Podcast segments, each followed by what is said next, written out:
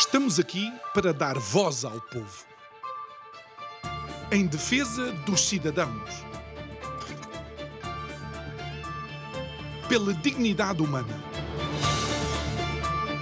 Todos temos deveres, mas também todos temos direitos. Será que existe justiça? Isto é o povo a falar.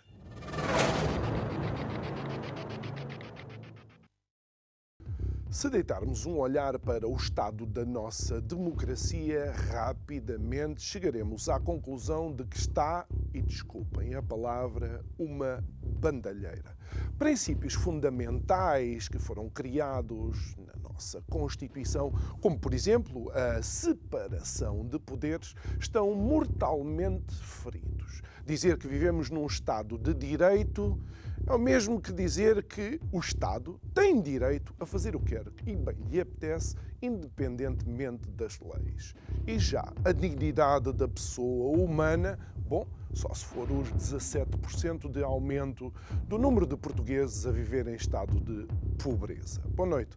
Meu nome é João Nuno Pinto e isto é o Povo a Falar. Estou consigo de segunda a sexta-feira, neste mesmo horário, emissão em simultâneo Curiacos TV e Rádio Vida 97.1. E hoje damos início não só aos programas do mês de dezembro, mas também ao tema de dezembro: democracia a saldo. O que é que isso significa? Bom, o que significa realmente, e porque vamos ter eleições em março, é que existem muitos potenciais compradores para esta nossa. Uh, débil democracia. Alguns deles falam através de populismos, outros falam através de centrismos, há quem fale através de esquerdismos ou direitismos, mas aquilo que eu vejo é que não há quem fale de culpismos, ou seja, quem é que tem a culpa de nós estarmos a viver como realmente estamos atualmente. É que se estamos em dificuldade, não foi certamente por geração espontânea. E alguém devia responder. Digo eu que não percebo nada disto.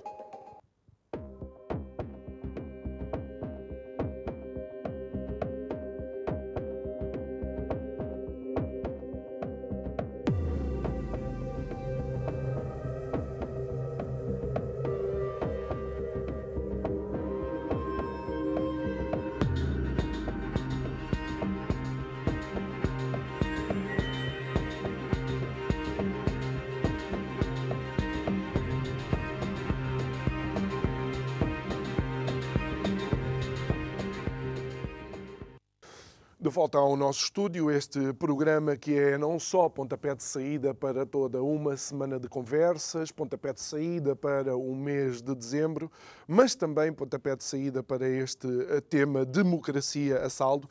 É nosso convidado de hoje, eh, Henrique Neto, eh, foi candidato à presidência da República, é alguém que se mostra já há muitos anos preocupado pelo estado da nossa, da nossa democracia democracia. E antes de mais, ah, antes de começarmos a abordar a temática, por assim dizer, eu queria lhe dar os parabéns, porque eu sei que este fim de semana recebeu um prémio da plataforma de associações da sociedade civil, Prémio Cidadania 2023. Muitos parabéns, senhor engenheiro Henrique Neto, por esse, por esse prémio.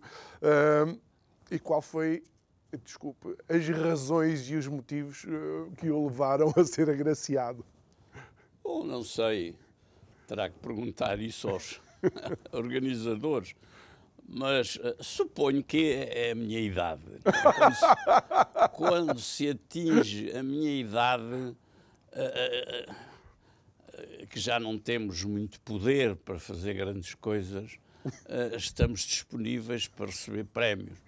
E como disse alguém, os prémios e as condecorações não se pedem, mas também não se recusam, não é? E, portanto, lá estive. Muito bem. E, e uh, uh, relativamente a esta, a, a esta temática, uh, de facto, mais uma vez, sempre nas suas participações, nós chegamos à conclusão de que se a democracia está debilitada, por incrível que pareça, é responsável por este estado de coisas aqueles a quem a Constituição entregou, por assim dizer, a democracia? São os partidos políticos. É verdade, sabe? Eu, eu, há muitos anos, desde os meus 14 anos, eh, no antigo regime, comecei modestamente a contribuir para a defesa de um regime democrático.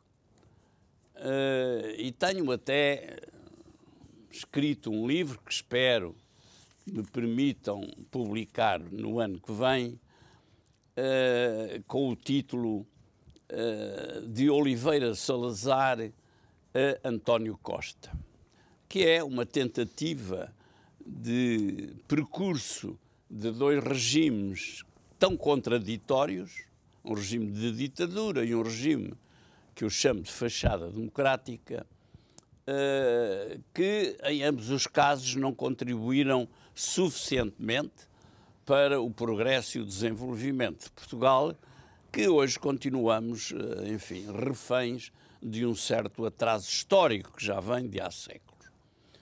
Uh, concretamente sobre o vosso tema, eu diria que o problema maior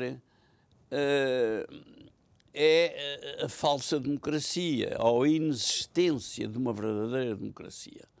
E eu chamo a atenção para a questão essencial de que nas próximas eleições de março nós não sabemos quem serão os candidatos a deputados. Uhum. Uh, não temos nenhuma intervenção na sua escolha e nem sequer podemos aprovar uns e rejeitar outros.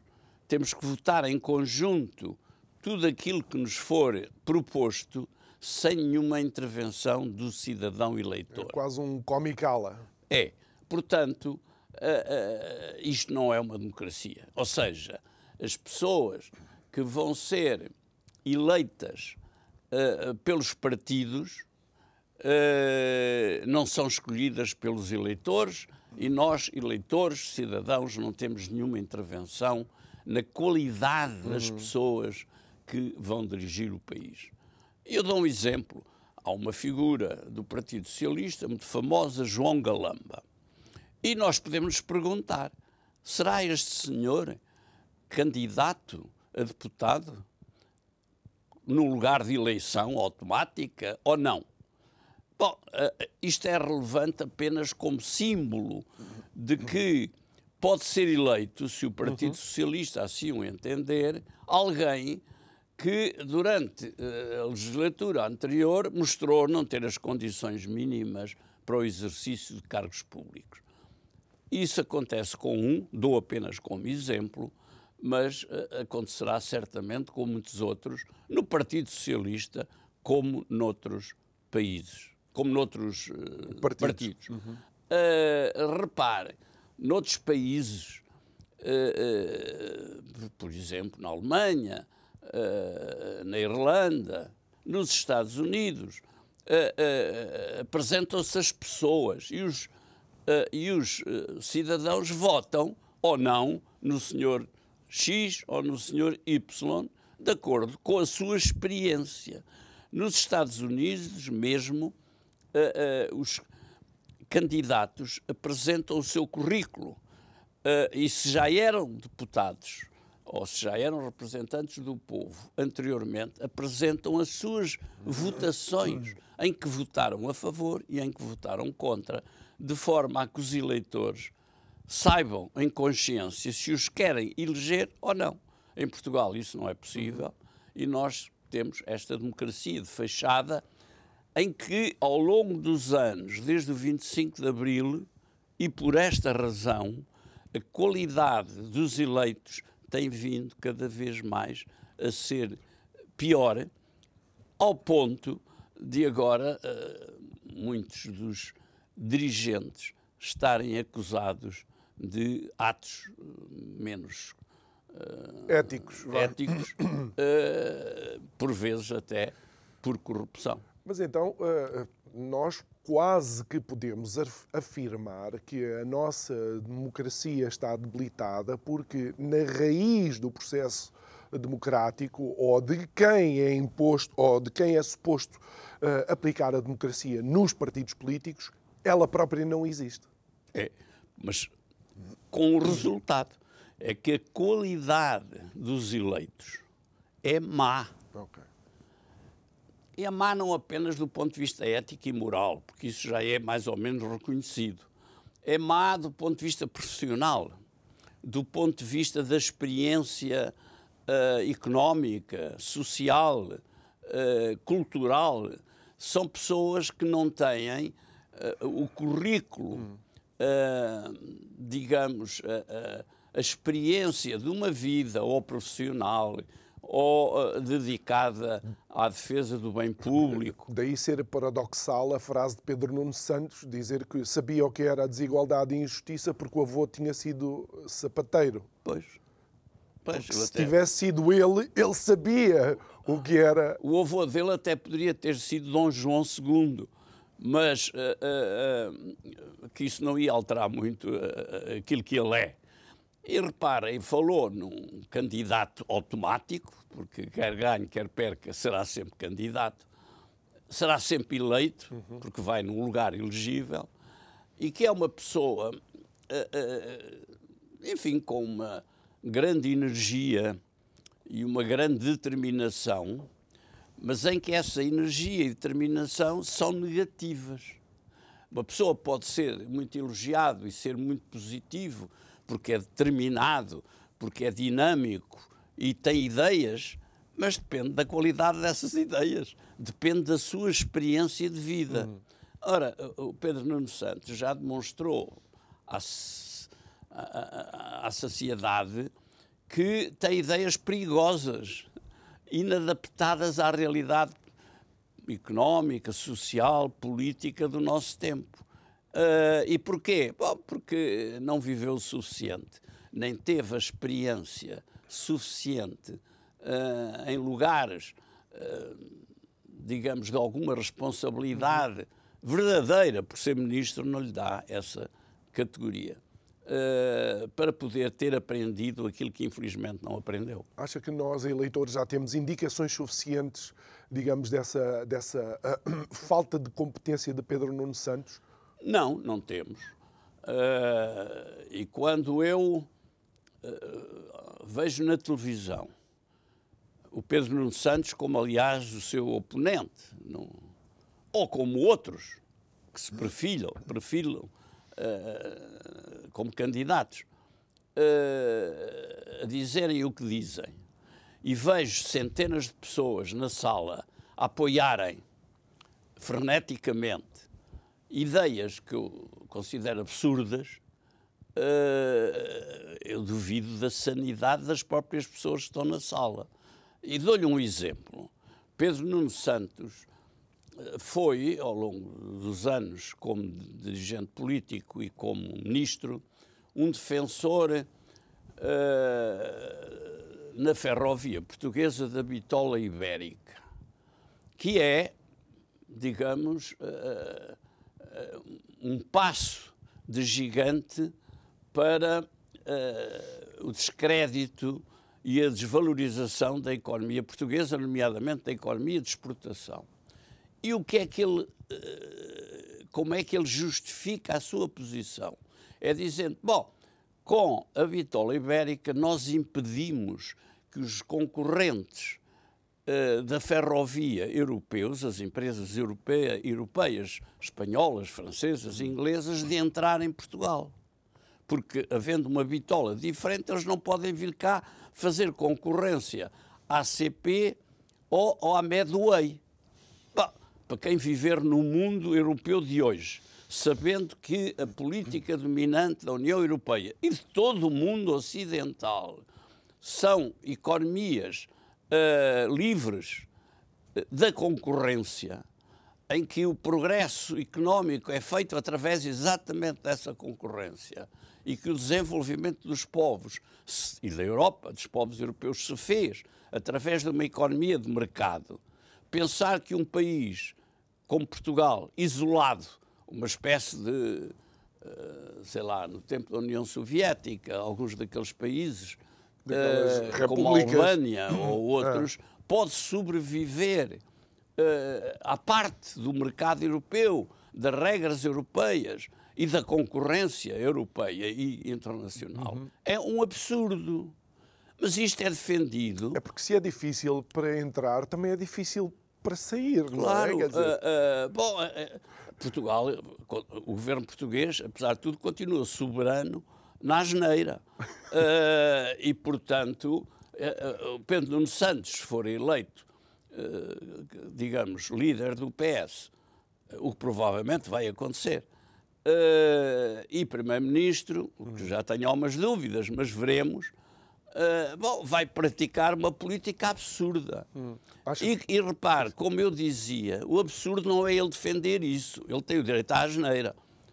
O absurdo é as pessoas que o ouvem acharem que isto é razoável. Isso é que me preocupa.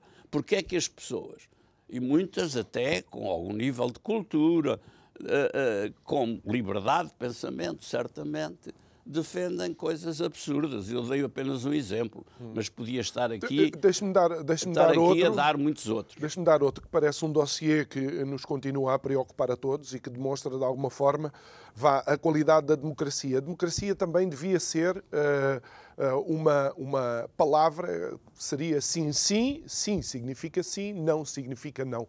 E quando olhamos para o dossiê da TAP com Pedro Nuno Santos, eu, recordo-me que primeiro eh, os 4 mil milhões iam ser devolvidos e depois os 4 mil milhões, afinal, já não vão ser devolvidos. eh, Pois, repare, a, a- a- a economia portuguesa que está a mover decrépita, eh, e podíamos falar nisso, nomeadamente ao nível eh, do crescimento económico, das exportações, etc. Eh, mas não é agora, nem o local, nem o tempo próprio. Eh, nós eh, verificamos que eh, aquilo que foi feito nos últimos oito anos, para já não falar nos últimos 25, é eh, a demonstração de um desconhecimento grave, enfim, do que se passa no mundo. A inexistência de uma estratégia nacional para o desenvolvimento que pudesse ser resumida numa página. E eu tenho feito propostas de uma página.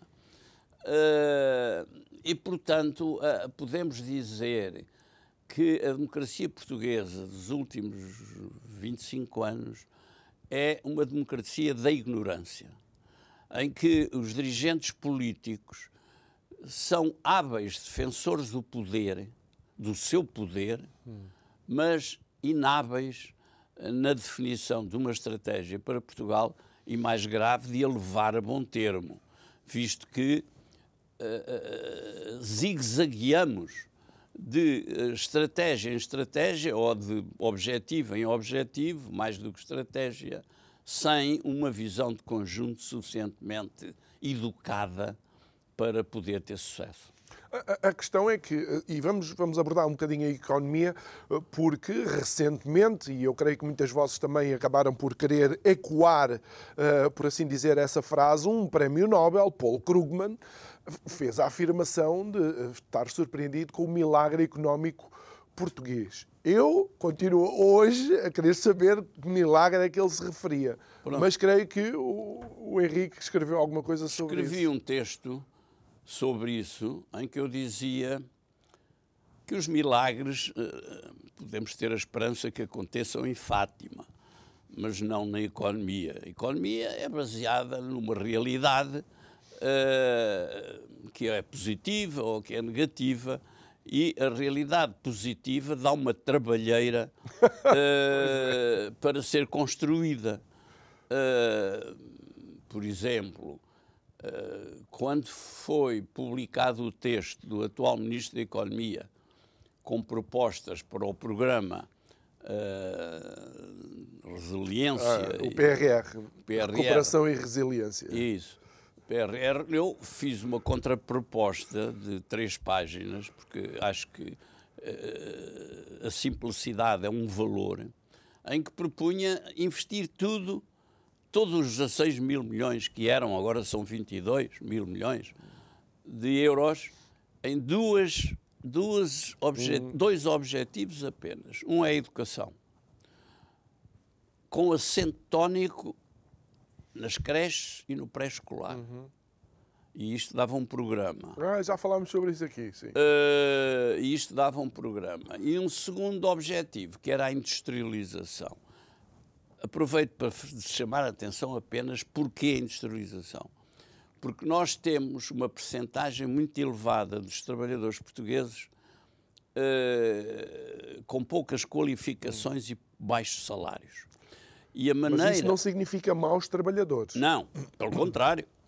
Eh, resistem aos baixos níveis de qualificação e aos baixos salários, o que já não é pouco. Uh, e no mundo inteiro provam que são competentes, uh, ou que podem ser competentes. Uh, mas, digamos, a indústria permite, porque as operações na indústria são repetitivas Hum. Os trabalhadores da Auto Europa são trabalhadores que não são engenheiros, ou melhor, têm alguns engenheiros, mas a maioria não são engenheiros, nem doutorados, nem licenciados. São, altamente são pessoas normais uh, uh, que, que, foram treinados okay. a fazer determinadas operações que são repetitivas e que por isso se aprendem, não diria com facilidade, mas algum, com algum trabalho em pouco tempo. Uh, e isso é o que nós precisamos, porque temos milhões de trabalhadores a precisar de melhores salários e apenas a indústria, nomeadamente a indústria exportadora, pode permitir isso. O facto de os, os, últimos governos, e este que está no poder ainda até quinta-feira ou sexta, ou lá que é, em, em, em, em funcionamento, uh, uh, estes governos não verem isso que é uma coisa óbvia, uhum. qualquer pessoa, enfim, qualquer moneto eh, que tem 14 anos ou 13 anos, eh, se lhe explicar isto, percebe isto perfeitamente. e o governo não percebe. É incapaz. Ainda na, na vertente económica, você continua a chamar a atenção de que muito provavelmente esta nossa dependência do turismo não é, não é a, a mais estável uh, das fontes de rendimento de uma economia nacional? Não. O turismo tem, naturalmente, uh, valor em todas as economias, nomeadamente claro. aquelas que têm condições para o turismo, como a nossa, a espanhola, a francesa, a italiana, principalmente até. Uh, mas sempre com o objetivo de elevar o nível de oferta turística, uhum. no sentido de que esse turismo se torne rentável. Ora, o turismo português não é largamente rentável e, eh, principalmente, eh, é caracterizado por baixos salários. Ora, esse já é o problema da economia no seu todo. Ora, um setor de atividade, por isso eu contraponho a indústria uh, onde os salários são, apesar de tudo, mais elevados. Uh, nomeadamente a indústria exportadora. Sim, sim, onde temos tem, um exemplo tem, a indústria por... do calçado que continua claro. a dar cartas em todo o claro, mundo, literalmente. consegue produzir produtos com mais valor uhum. acrescentado e que permitem melhores salários. Uh, não aqueles que poderiam ser, com, enfim, que podem ser claro. no futuro, mas melhores, apesar de tudo. Uh, ora, que isso não seja visto e que a economia portuguesa seja aquilo que eu chamo de economia dual, em que parte da economia é uma economia moderna, com empresas nacionais e estrangeiras semelhantes às que existem na União Europeia, com salários razoáveis, mas a outra grande metade é constituída por trabalhadores com baixas qualificações, que por terem por não terem empregos suficientes em setores como a indústria, uh, são forçados esses trabalhadores a criarem as suas próprias empresas em setores de uma infinidade restaurantes, bares, cafés, Creio que somos uh, o país lojinhas. europeu com o maior número de cabeleireiros per capita. Cabeleireiros per capita, senhoras uh, que arranjam as unhas per capita, uh, café, restaurantes, lojinhas de bric-a-brac, de roupa, disto e daquilo. Basta ir às nossas cidades e a concorrência é enorme. Uhum. Eu às vezes vou perdem, perdem todos, Às é? vezes, a minha mulher não gosta muito disso, mas eu às vezes vou a um restaurante daqueles baratos, uh, também não gosto de desperdiçar dinheiro, como é evidente, uh, e vejo a conta no final da refeição, que é uma boa refeição, de uma maneira uhum. geral, e chamo o, o, o dirigente, o dono, o gerente, uh, gerente, seja o que for, e digo: Eu sou Fulano, explique-me lá com este uh, conta, com este. Como é que o senhor ganha, ganha dinheiro? dinheiro. Uh, como é que o senhor pode sobreviver? Ah, pois é, tem toda a razão. Mas o senhor, olha, veja aqui na rua quantos restaurantes há. A concorrência é enorme. Se eu aumentar os preços, já não tenho clientes. Bom, isto é uma economia que não pode ter futuro. Uh, é, nem aqui, nem lá nenhum. É pobreza autoalimentada. É uma pobreza autoalimentada. Uh, e que os governos não olhem hum. para isto e passem a vida a dizer: ah, bom é as pequenas e médias empresas. Hum. é a ignorância, é a ignorância oh, no eh, poder. Uh, eu, não, eu, não, uh, eu não queria deixar passar o facto de estar aqui consigo. Uh, você fez um, um percurso político no PS, tentou ajudar o PS, tentou alertar o PS. Já foi mencionado aqui por você diversas vezes que alertou o engenheiro António Guterres para determinadas situações. seria expectável, estava à espera, surpreendeu aquilo que aconteceu agora com, com este governo maioria absoluta de António Costa? Não, era perfeitamente previsível. Era perfeito. Como é previsível, repare, eu, eh, como disse, tenho um livro que espero publicar. Uh, e uh, em 1995 estive no Japão, fiz no Japão um curso organizado pela União Europeia para empresários, que para mim foi uma revelação. Porque uh, escrevi um livro que hum. está publicado nessa altura, chamado Uma Estratégia para Portugal, onde vi que os japoneses, em 1946, tinham, depois da derrota e de, da tragédia que era a situação do Japão naquela altura, os empresários japoneses juntaram-se, uh, durante um ano discutiram o futuro e publicaram no final do ano de 46 um texto de duas frases apenas, em que diziam que o futuro do Japão é a democratização uhum. e o desenvolvimento tecnológico. Era isto. Dez anos depois, voltaram a reunir-se e voltaram a publicar um texto em que acrescentaram uma palavra, a palavra inovação. O futuro do, do Japão será a, a, a, o desenvolvimento da economia democrática e a inovação tecnológica. Acrescentaram a palavra inovação tecnológica. Eles tinham recebido a tecnologia dos Estados Unidos durante 10 anos, permitiram-lhes levantar a cabeça, mas agora queriam começar. Claro, isto para mim foi uh, instrumental, foi uma revelação. E quando cheguei a Portugal e fui para o Parlamento, que foi mais ou menos coincidente como deputado, tentei convencer os deputados. E, e eu fui relator daquilo que chamavam as grandes opções do plano durante três anos seguidos, como vice-presidente da Comissão de Economia, uh, e tentei convencer os meus colegas de que, em vez de publicar um macalhamaço que uhum. ninguém lia, em que dizia tudo e o seu contrário, deveríamos fazer uma síntese estratégica semelhante. Porque é publicar algo que todo o povo pode ler, todas as pessoas podem ler, podem concordar ou discordar, podem acrescentar uma palavra ou tirar uma palavra, mas é simples e compreensível para toda a gente. E uma vez escrito, serve de orientação aos empresários, aos trabalhadores, ao governo, às atividades políticas e uhum. económicas. A administração pública. A administração uhum. pública. Há um sentido de direção.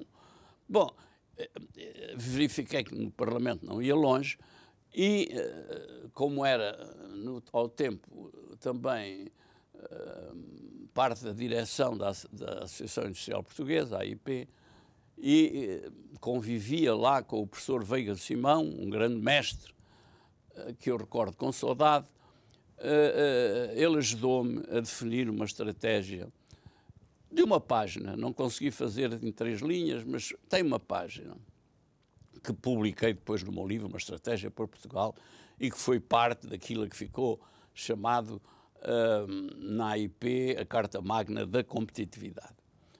Bom, eu acho, continuo a achar que a, a, aquela estratégia, com uma ou outra pequena diferença que possam achar, podia ser uma direção para o hum. país. Simplesmente ninguém quer fazer uma estratégia de aquela contenção da cultura japonesa de poucas palavras não existe em Portugal. Temos que fazer tratados. E eu já trabalhei, ainda recentemente, nas sedes em que eu me bati por uma estratégia em meia dúzia de palavras, mas não, acabou por sair um livro. Quantas pessoas leram um livro? Mil, duas mil, três mil, não faço ideia, mas não muitas. Ora, uma estratégia publicada com meia dúzia de palavras, uhum. toda a gente compreende, toda a gente lê e toda a gente se pode pronunciar. Mas volto à questão.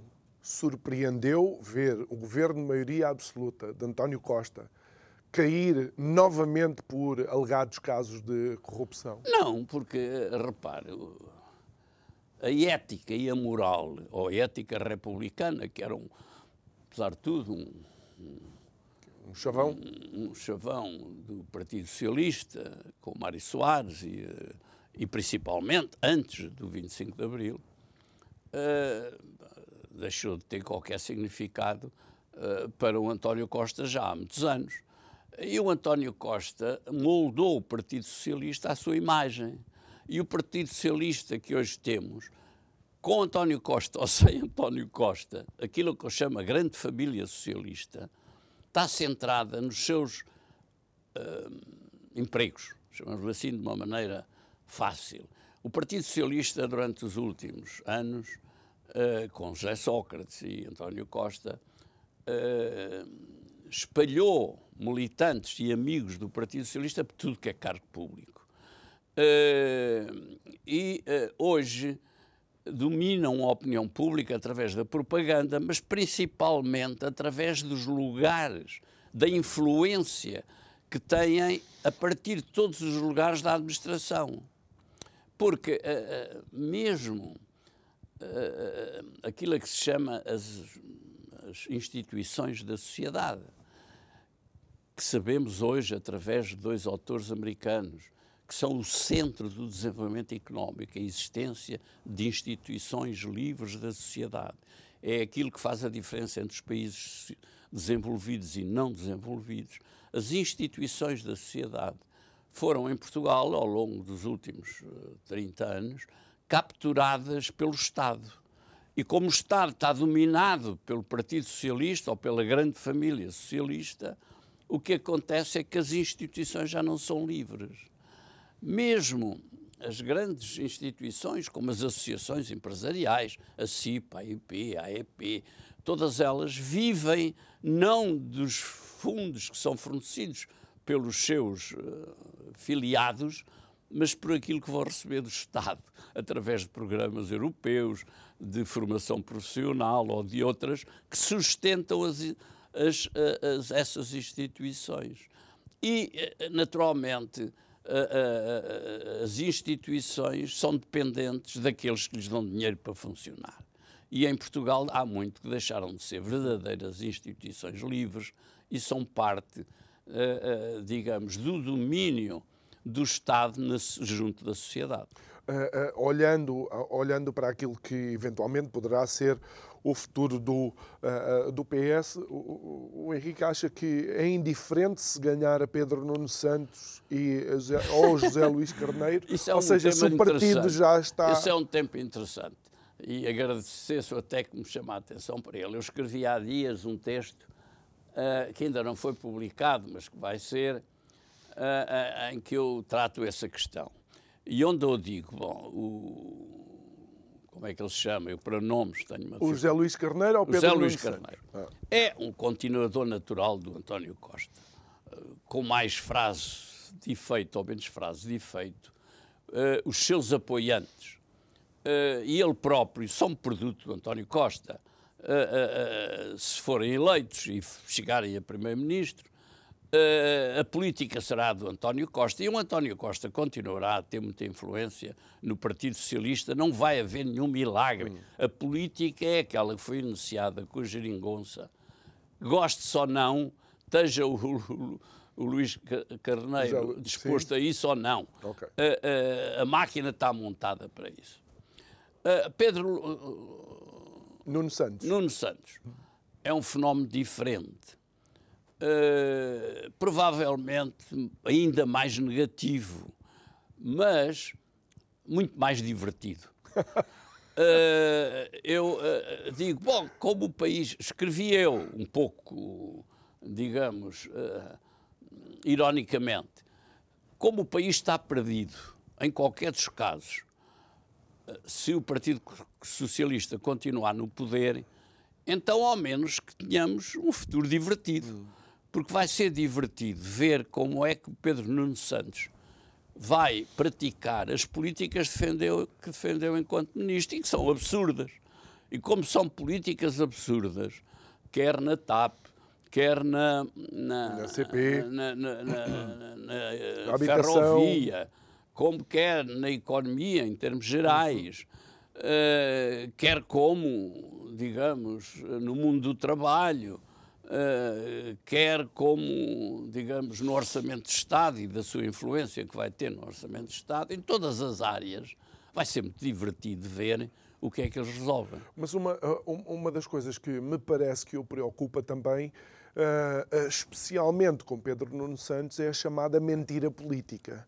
Ou seja, a adulteração dos factos de forma a transformar aquilo que não está bem em algo que Ouça, uh, uh, quando eu vejo e me interrogo umas dezenas ou centenas de pessoas ao redor do Pedro Nunes Santos, mas também ao redor do Zé Luís Carneiro, Zé Luís Carneiro a, a aplaudirem uh, muito o que eles dizem, eu pergunto-me, mas porquê? Como, será que são pessoas inteligentes, muitas delas cultas, muitas delas até com alguma experiência de vida. E estão a apoiar isto. E eu dei aqui alguns exemplos, já podia dar outros. Uh, o quê? Porquê? A minha explicação, ou a minha tentativa de explicação, é que eles foram formatados ao longo dos anos por verdades uh, indemonstradas. São verdades que vivem na cabeça das pessoas, não é? Quando dizem uh, Portugal desenvolveu-se, cresceu, a economia, etc., uhum. nos últimos oito anos, e dizem todos, ou quase todos, os socialistas neste momento, bom, e a gente lhe diz, está bem, mas a pobreza aumentou. O Instituto Nacional de Estatística acabou de publicar uh, dados estatísticos, não, não fantasias, uhum. de que a pobreza está a aumentar em Portugal. Ou que as nossas exportações estão nos 50%, que há quem ache muito bem, mas todos os países da nossa dimensão exportam entre 70% e 100% e a Irlanda 105%. E nenhum país pode sobreviver da nossa dimensão com um mercado interno pequeno, com exportações de 50%. Sim.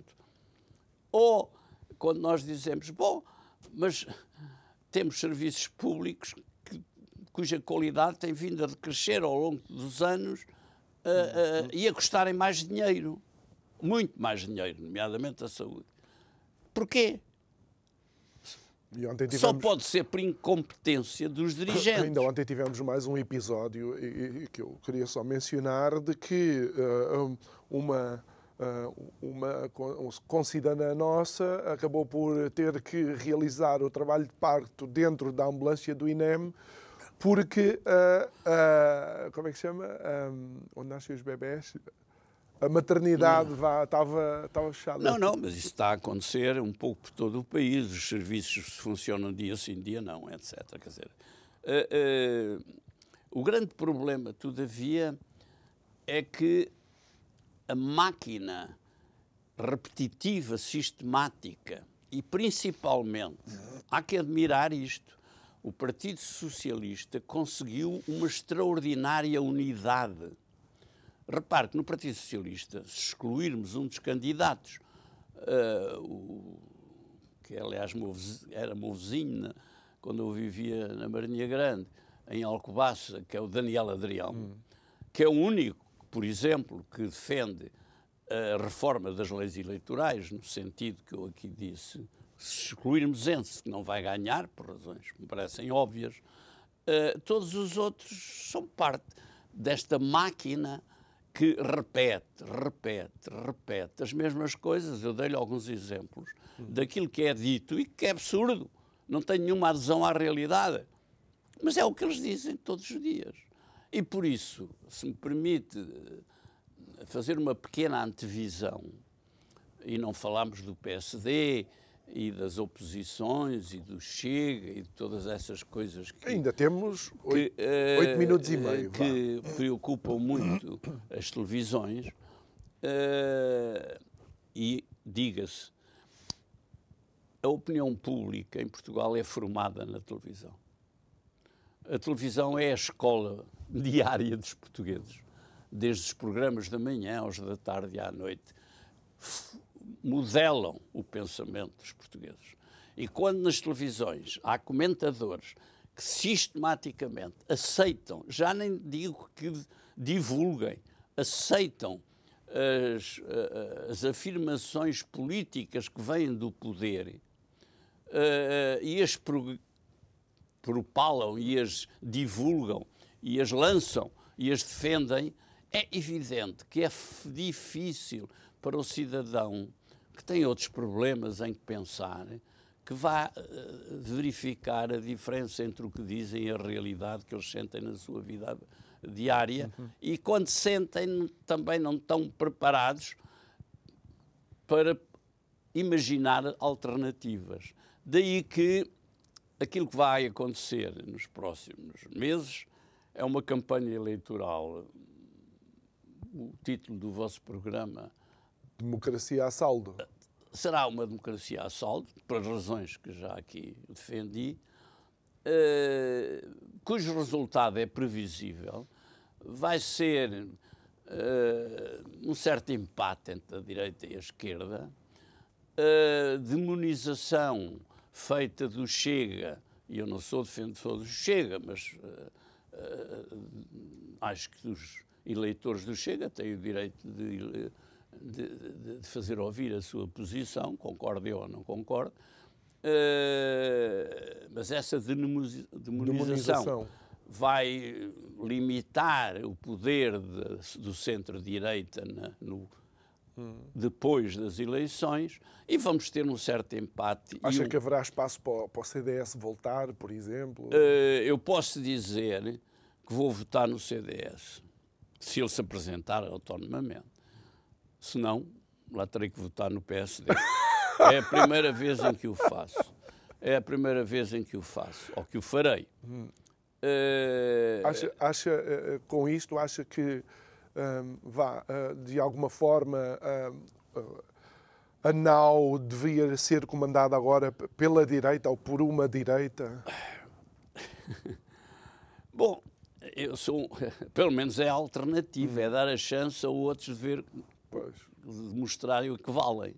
Se estamos convencidos que valham uh, tudo o que era necessário ou não, dependerá uh, da prática futura. Por exemplo, dou-lhe só, ah, só duas coisas. Sim, sim. Portanto, eu voto no CDS porque considero que é necessário que o CDS uh, uh, tenha a sua representação na Assembleia da República, uh, porque é um partido equilibrado, com bons quadros técnicos e que tem a sua história na democracia portuguesa Uh, eu não me considero um homem de direita, mas uh, respeito uh, e acho necessário que a democracia tenha aquela representação. O PSD tem uma preocupação.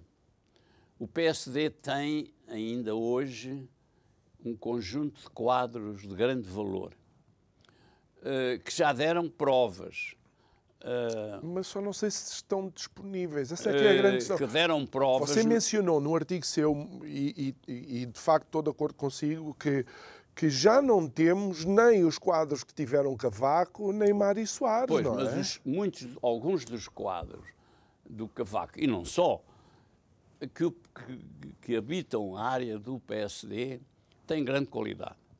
Uh, e, e só lamento que o PSD os mantenha em hibernação. Uh, porque muitos deles, mais velhos ou mais novos, uh, são pessoas que o país necessita porque têm uma experiência hum, okay. enorme. Então, mas qual era a sua preocupação relativamente ao PSD, dizia? É que, esses, que o PSD, se ganhar as eleições, uh,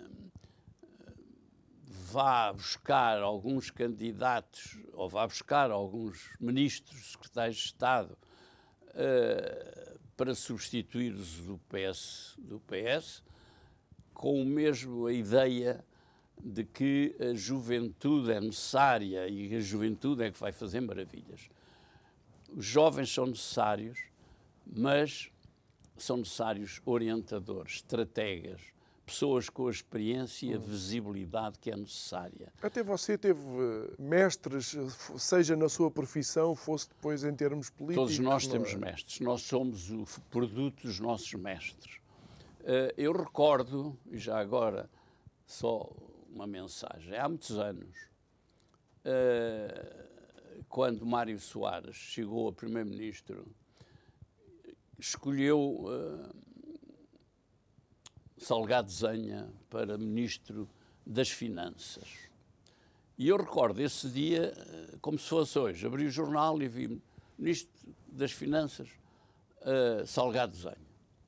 E eu, que era amigo, enfim, uh, um amigo distante, mas amigo do Salgado Zenha, uh, depois fui apoiante dele na, na, na campanha para as presidenciais, estranhei, disse, Zenha, carrega, ele é um advogado. Uh, o que é que ele pode fazer, saber de finanças públicas, etc. Dias depois voltei a ler no jornal e vi os, os secretários de Estado que eles tinham. Uh, era o Artur Santos Silva, uhum. Vítor Constâncio, etc. Eu disse, descansei. Com estes secretários de Estado temos ministro. Ou seja, eh, os ministros têm que ser estrategas de experiência, de preferência até velhos, que tenham homens como o Veiga Simão, que revolucionou o ensino em Portugal, já, era, já não era nada novo. Uh, homens com experiência. E depois, para trabalhar, têm que ser pessoas mais novas, com qualidade, com experiência técnica, para organizar que é um dos problemas que nós precisamos em Portugal, na saúde, na educação, eh, na justiça, em todas as coisas que estão mal. Precisamos de organizadores, pessoas que tenham a experiência suficiente para aumentar a produtividade de cada um dos trabalhadores através da organização, uhum. nomeadamente hoje da organização tecnológica. Só não podemos é depois cair no erro de ter tanta liderança com uma determinada idade que os quadros mais novos acabam por uh, ir embora. Ouça. Bem, agora temos jovens e vão embora na mesma, os, os mais novos. Uh, é? Os mais velhos são necessários. 10 segundos. São necessários. São? Os mais velhos são necessários. Claro que não são por serem velhos, é por terem a qualidade. Eu não estou aqui a, claro. a pretender coisa nenhuma. Uh, não tenho essas pretensões. Mas Uh, uh, são a pessoas. A experiência, de facto, acaba por ser que na casa importante. dos 60 ou até dos 70 já de lá vêm uhum. e sabem gerir ou uma empresa, mas também um país. Muito bem, Henrique Neto, muito obrigado e mais uma vez parabéns pelo Prémio de Cidadania ah, uh, 2023 da PASC. Muito obrigado a si que nos acompanhou em mais um programa. Pode rever estas conversas no canal do YouTube do Isto é o Povo a Falar. Vá lá, subscreva, clique no sininho para receber as notificações. O resto, boa noite e até amanhã.